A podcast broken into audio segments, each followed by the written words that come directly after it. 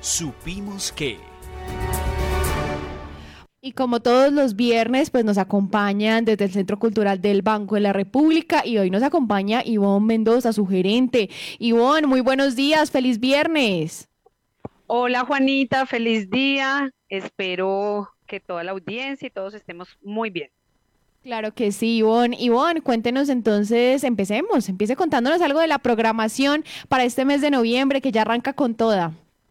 Así es, Juanita. Pues eh, en primer lugar, reitero eh, el sentido, el sentimiento de condolencias y afectos del Banco de la República y mío propio hacia todo el equipo de la patria eh, por el fallecimiento del doctor Nicolás Restrepo y creo que un homenaje a él es seguir eh, trabajando en torno a este territorio, a esta ciudad, a esta región eh, siempre fue un oído y un abrazo abierto a los asuntos del arte, de la cultura, de las transformaciones sociales.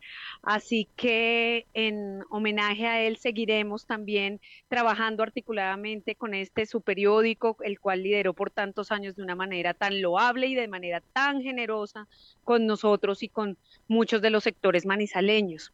Les cuento que pues noviembre viene cargadito de arte y literatura desde mañana y por varios sábados vamos a tener unas mediaciones especiales con los curadores de la exposición Ires y Venires. Hola Ivonne. El rigor de la mirada, donde los curadores nos van a... Ivonne, eh, tenemos un mm. problema en la conexión. Ivonne, ¿Me escuchas? Sí, sí, sí, Ivonne, ahí, ahí sí te escuchamos, perfecto. Ok, perfecto.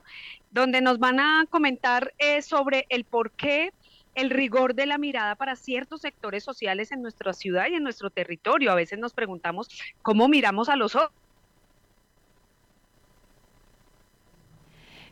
aquellos que al parecer, entre comillas, perdón, así que mañana a las 11 de la mañana los esperamos en el Centro Cultural y el 22 de noviembre vamos a hacer una invitación especial a todos los manizaleños, manizaleñas o los amantes de la literatura. Santiago Gamboa, el escritor Santiago Gamboa, ganador de varios premios nacionales e internacionales, estará en Manizales compartiendo.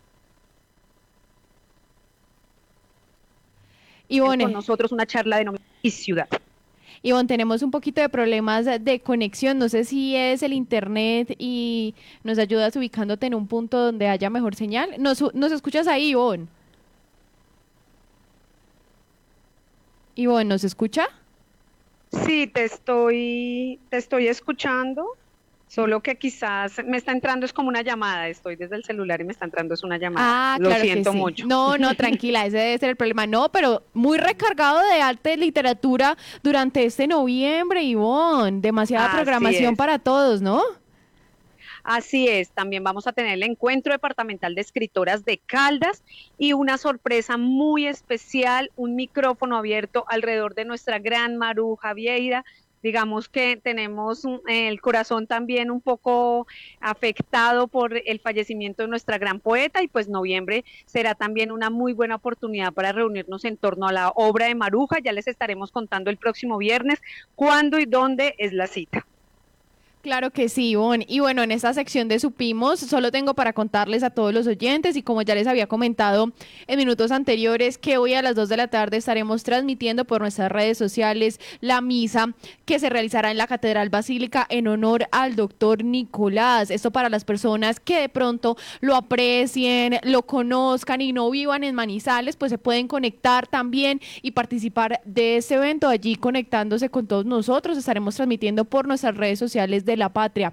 Y y un hecho muy importante que deberíamos comentar ya lo estábamos comentando, extra micrófonos, tiene que ver con el proceso de digitalización que lideró el doctor Nicolás. Ustedes del Banco de la República nos puede comentar un poco más sobre esto. Sí, una de las cosas más mágicas y a través de las cuales tuve la fortuna de conocer, dialogar y proyectarnos con Nicolás fue la celebración del centenario de la patria y del centenario del banco. Para el centenario de la patria, mm, Juntos trabajamos alrededor del proyecto de digitalización del periódico y creo que ese es uno de los regalos más bellos que deja Nicolás y es que este periódico centenario, este periódico eh, que tiene esta trascendencia regional, este periódico que ha pasado por, por todas las crisis de los medios de comunicación, este periódico referente del buen periodismo regional, va a estar totalmente y abierto para que los usuarios, tanto del Banco de la República como de la Patria, puedan acceder a ese archivo histórico. Es un proyecto en el que empezamos a trabajar hace dos años y medio ya vamos un poco como en el 60-70%. Esperamos el próximo año completar ese 100% y ponerlo al servicio al público. Así que creo que hay que darle las gracias a la vida de ese hombre visionario, de abierto y, muy dispuesto a que la información, la historia, el patrimonio sea... Eh, sea de todos los ciudadanos y las ciudadanas. Así que eh, hoy no hay poema porque el poema es ese mismo periódico, es ese esfuerzo en papel y próximamente digital de todos los periódicos desde 1921 hasta el 2024 disponibles para que toda la ciudadanía pueda encontrar allí la historia de nuestra región. Claro que sí, Ivonne. Qué buen homenaje y qué buen reconocimiento a la labor del doctor Nicolás. se seguirá llevando, seguiremos llevando este legado que nos dejó el doctor Nicolás. A Ivonne Mendoza, la gerente del Centro Cultural del Banco de la República, le agradecemos por acompañarnos como todos los viernes. Ivonne, muchas gracias y un feliz viernes y un feliz fin de semana para usted, Ivonne. A ustedes y un abrazo para todos. Que estén muy bien.